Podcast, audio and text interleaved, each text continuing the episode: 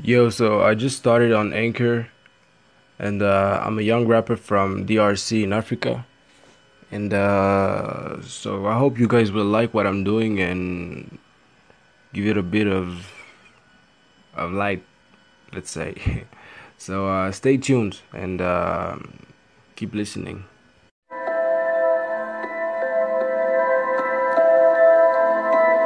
Yeah, I got 30 bucks to make my music famous. If I fuck it up, I'll sing it in the streets. My brother and my boys will